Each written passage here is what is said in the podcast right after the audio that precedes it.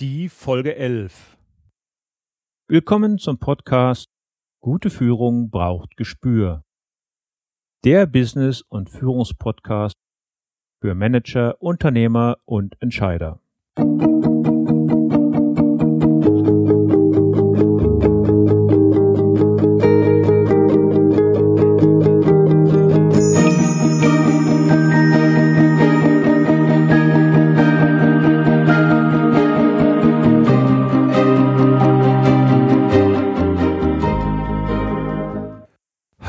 und herzlich willkommen. Mein Name ist Thomas Reining und ich unterstütze Manager, Unternehmer und Nachwuchskräfte als Führungskräftecoach und Trainer.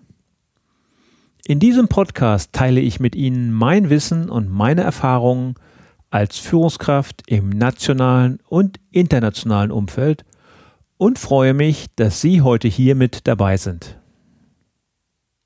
Liebe Zuhörer, Heute möchte ich über Bewerbungen und die Dinge, die damit zusammenhängen, sprechen.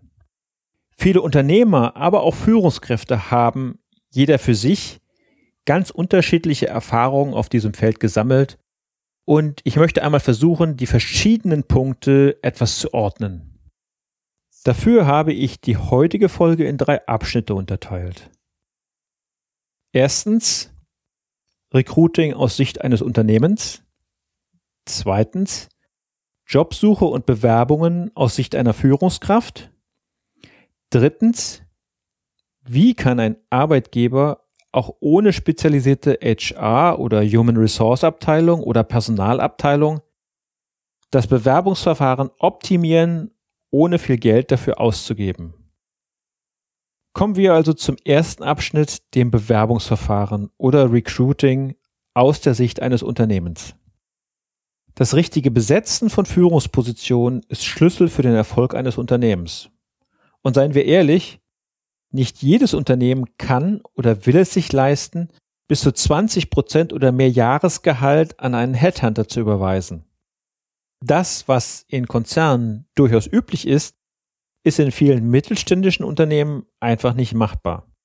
Die Schwierigkeiten mit der Auswahl sind vielfältig und lassen sich wie folgt beschreiben. Erstens, oft sind die Anforderungen an einer Stelle unklar und überzogen, was dann zu einer zweitens Bewerberflut führt, die es unübersichtlich macht, überhaupt die richtigen Kandidaten für die engeren Auswahl zu bestimmen. Drittens, der aktuelle Mangel an Fach- und Führungskräften, zumindest in verschiedenen Branchen, gibt den Unternehmen das Gefühl, sie müssten das nehmen, was kommt. Und viertens, wenn man dann den Kreis der Bewerbung eingeschränkt hat, dann folgen suboptimal vorbereitete Gespräche. Die Folge daraus ist, dass in diesen Fällen eine Bauchentscheidung mit bestenfalls 20-prozentiger Erfolgsaussicht für oder gegen einen Bewerber getroffen wird. 20% Erfolgsaussicht bedeutet jedoch, dass sich Unternehmen und Führungskraft in vier von fünf Fällen wieder trennen. Es ist bekannt und auch leicht nachzurechnen, dass jede Neubesetzung ein Unternehmen im ersten halben Jahr je nach Position zwischen 0,8 bis zu zwei Jahresgehältern kostet. In diesen Kosten sind das Bewerbungsverfahren selbst, die Einarbeitungszeit und auch das Zeitinvestment der aktuellen Führungskräfte eingeschlossen. Aber was passiert, wenn bei allen fachlichen Qualifikationen der Bewerber und die Rolle im Unternehmen nicht zusammenpassen? Rechnen wir dies einmal mit einem durchschnittlichen Jahresgehalt von 60.000 Euro. Bei einem Faktor von nur 1,5 bedeutet dies Kosten von 90.000 Euro. Das ist viel Geld und dieses Geld ist, wie ich schon erwähnt habe, in vier von fünf Fällen weg. Dann nämlich, wenn der Bewerber das Unternehmen wieder verlässt und der Prozess wieder von vorne losgeht. Angesichts dieser Probleme sollten auch kleinere und mittlere Unternehmen ohne große Human Resource Abteilung ihren Recruiting-Prozess überdenken und weg von Bauchentscheidungen hin zu besser abgesicherten Entscheidungen kommen. Kommen wir jetzt zum zweiten Abschnitt und zwar zur Jobsuche und dem Bewerbungsverfahren aus der Sicht einer Führungskraft. Für Führungskräfte gibt es die unterschiedlichsten Motivatoren, sich auf die Suche zu machen. Unzufriedenheit am Arbeitsplatz und oder vermisste Wertschätzung, Karriereplanung und neue Herausforderungen, ein höheres Gehalt, eine andere Lebensbetrachtung der Generation Y mit anderen Schwerpunkten in Bezug auf Work-Life-Balance, örtliche Veränderungen durch Umzug, insbesondere dann, wenn in einem Haushalt zwei Verdiener leben und der eine sich durch Karriereschritte des anderen ebenfalls verändern muss. Wie können nun diese Führungskräfte ihre Bewerbung optimieren? Ich gebe Ihnen jetzt meine Punkte, meine Empfehlungen, wie Sie Ihre Bewerbung interessanter machen und Ihre Kompetenzen herausarbeiten. Hier geht es auch nicht um das Schönreden. Es ist jedoch meistens der Fall, dass sich Führungskräfte überhaupt nicht im Klaren sind, wie viel sie schon geleistet haben und wo ihre Qualitäten liegen. Die eigenen Erfahrungen, Kompetenzfelder werden als selbstverständlich erachtet und darum spricht man ja nicht großartig darüber. Das ist falsch. Analysieren Sie sich und Ihre Arbeit gründlich, es lohnt sich. Hier also die sieben Punkte, die es herauszuarbeiten gilt. Erstens. Werden Sie sich bewusst über Ihre eigenen Stärken, Fähigkeiten und Kenntnisse. Das Bewusstsein darüber verhilft Ihnen zu mehr Sicherheit und Selbstvertrauen im Bewerbungsprozess und erleichtert es Ihnen, Ihren USP, also Ihr Alleinstellungsmerkmal, in der Bewerbung deutlich zu machen. Zweitens. Was waren die Inhalte Ihrer aktuellen Funktion oder Position? Analysieren Sie Ihren Tätigkeitsbereich. Welche Tätigkeiten üben Sie darüber hinaus aus? Waren Sie Mitglied in Projektteams oder haben Sie diese sogar geleitet? Haben Sie unter Umständen eine Mentorenaufgabe gehabt oder andere Sonderaufgaben übernommen? Drittens. Finden Sie relevante Beispiele, bei denen Ihre Arbeit entscheidend zum Unternehmenserfolg beigetragen hat.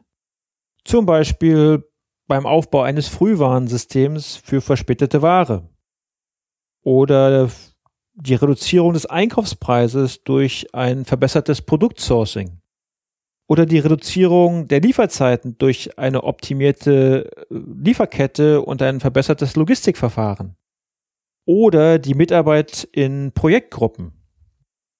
Viertens.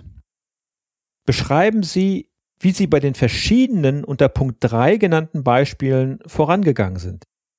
Welche Schritte haben Sie eingeleitet, um die gewünschten Ziele zu erreichen? Bei Projekt- und Gruppenarbeit machen Sie Ihren persönlichen Anteil daran deutlich. Fünftens. Machen Sie anhand von Zahlen deutlich, welchen Nutzen das Unternehmen, die Mitarbeiter oder aber die Kunden von Ihrer Arbeit hatten. Wenn deutlich wird, wer wie von Ihrer Arbeit profitiert hat, dann wird Ihre Leistung besser wahrgenommen. Sechstens. Überlegen Sie, welche Qualitäten Sie in die Waagschale werfen mussten, um die vorher aufgeführten Tätigkeiten oder Maßnahmen erfolgreich durchzuführen. Beispiele hierfür sind Talente wie Zahlenaffinität, Kundenorientierung, Kreativität, Leistungsbereitschaft, Präsentationssicherheit, Reisebereitschaft, Teamentwicklung oder auch Organisationstalent. Siebtens. Überlegen Sie, welche Kenntnisse Sie erworben oder angewendet haben, um Ihre Ziele zu erreichen. Beispiele sind Personalführung, Projektmanagement, IT-Kenntnisse, Marktuntersuchungen oder Kommunikationstechniken. Abhängig davon, wie abwechslungsreich Ihre bisherige Karriere verlaufen ist und wie viele unterschiedliche Positionen Sie bereits bekleidet haben, ist es auch möglich, jeden Ihrer Karriereschritte gesondert mit den genannten Punkten zu beleuchten. Anschließend sind Sie in der Lage, eine präzise und treffsichere Zusammenfassung für Ihren Lebenslauf oder wie man heute sagt, fürs CV zu erstellen. Bewerbungen werden heute zu 99 Prozent online geschickt. Und Sie wissen ja nicht erst seit Edward Snowden und der NSA, dass eine E-Mail so geheim ist wie eine Postkarte. Entweder sind Sie gefragt, Ihre Unterlagen direkt in eine Bewerberplattform einzupflegen, oder Sie verschicken diese per E-Mail. Meine Erfahrung ist es, bei dem Versand per E-Mail auf den Datenschutz zu verzichten, und die Datei nicht seines PDF- oder Word-Formate mit einem Passwort zu schützen. Sinn macht so ein Schutz sowieso nur, wenn man das Passwort in einer separaten Mail oder per SMS verschickt. Damit macht man jedoch die Arbeit am anderen Ende sehr kompliziert. Wenn es möglich ist, nutzen Sie die Bewerberplattform der Unternehmen. Hier sind in der Regel alle Datenschutzrichtlinien eingehalten. Der Vollständigkeit halber möchte ich empfehlen, noch einige weitere Überlegungen zu Ihrem aktuellen Arbeitsverhältnis anzustellen, sofern dies noch nicht geschehen ist. Prüfen Sie Ihre vertragliche Situation, informieren Sie sich über Kündigungsfristen, eventuelle Sperrklauseln oder auch die Weiterführung einer betrieblichen Altersvorsorge. Abschließend noch ein persönlicher Tipp an Sie. Unabhängig davon, ob Sie im Moment mit dem Gedanken spielen, eine neue Herausforderung anzugehen oder ob Sie mit dem, was Sie gerade tun, sehr zufrieden sind und keine Wechselgedanken hegen. Netzwerken Sie. Bauen Sie sich ein funktionierendes Netzwerk auf und halten Sie Kontakt mit alten Weggefährten. Die Social-Media-Plattformen wie Xing oder LinkedIn, aber auch Twitter, Facebook und so weiter machen es heute relativ leicht, in Kontakt zu bleiben. Gute Verbindungen helfen einfach mit den richtigen, wichtigen und interessanten Leuten zusammenzukommen. Im dritten Abschnitt möchte ich jetzt darauf eingehen, wie auch ein KMU-Unternehmen oder auch ein Arbeitgeber ohne spezialisierter Human Resource oder Personalabteilung das Bewerbungsverfahren optimieren kann, und zwar ohne viel Geld dafür ausgeben zu müssen. Schon in der letzten Sendung der Folge 10 habe ich über das Hartmann Value Profiling gesprochen. Der Harvard Business Manager hat in einer Studie im Jahr 2009 herausgefunden, dass insbesondere in kleinen und mittleren Unternehmen das unstrukturierte Interview mit einem Bewerber mit circa 70 Prozent am weitesten verbreitet ist. Das Erschreckende daran ist, dass solch ein unstrukturiertes Interview eine Erfolgsaussicht von 4 Prozent aufweist. Assessment Center erreichen mit 20 Prozent schon eine deutlich höhere Erfolgsquote. Aber kann man wirklich von Erfolg sprechen, wenn man vier von fünf Bewerbern trotzdem nicht an ein Unternehmen binden konnte, obwohl man zusätzlich einen hohen Zeit- und Reisekostenaufwand hatte? Die besten Ergebnisse erzielt man mit Eignungstest, die allerdings auch nur eine 36-prozentige Erfolgsquote aufweisen.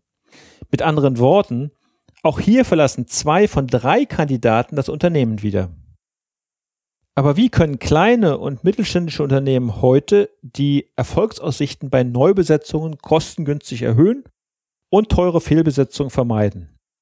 Ein auf die Wertewissenschaften des Nobelpreis nominierten Wissenschaftlers Robert S. Hartman aufbauendes Verfahren ermöglicht es insbesondere auch kleineren und mittleren Firmen ohne spezialisierte HR-Abteilung eine kostengünstige Methode einzusetzen und deutlich verbesserte Ergebnisse zu erzielen.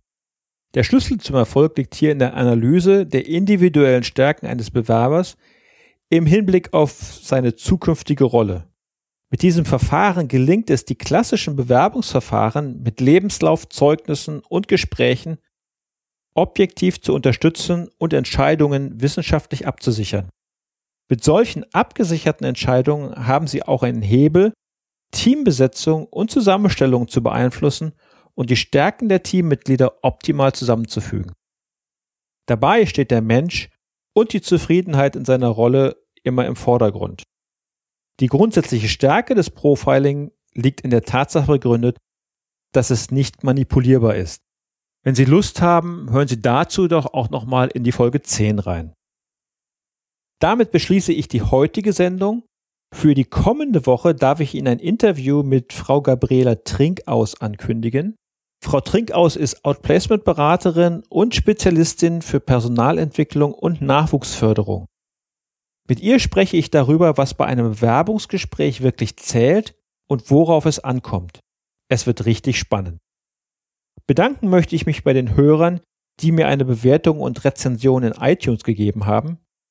Diese sind sehr hilfreich, denn ich lerne daraus und kann mein Angebot noch besser auf Ihre Wünsche abstellen. Nochmals Vielen, vielen Dank dafür.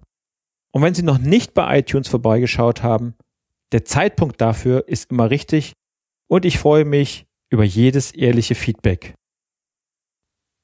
Erinnern möchte ich auch noch einmal an die von Gordon Schönwelder ins Leben gerufene Aktion Podcaster helfen Flüchtlingen. Eine Aktion, die ich zu 100 Prozent unterstütze. Und äh, ich möchte Sie bitten, liebe Hörer, gehen Sie auf meine Homepage. Äh, da sind die entsprechenden Links. Äh, wenn Sie helfen wollen, äh, würde ich mich freuen, wenn Sie diese Aktion ebenfalls unterstützen. Vielen Dank. Und jetzt noch das Zitat der Woche heute von Stefan Wittlin. Es ist immer der Mensch, der den Hund nicht versteht. Nie umgekehrt. Haben Sie noch Fragen? Dann schicken Sie mir gerne eine Mail an mail at thomas-reining.de. Thomas bitte mit H und Reining bitte ohne H schreiben. Das war die heutige Ausgabe von Gute Führung braucht Gespür. Vielen Dank fürs Zuhören. Ich bin Thomas Reining und ich freue mich auf die nächsten Folgen mit Ihnen im Business- und Führungspodcast für Manager, Unternehmer und Entscheider.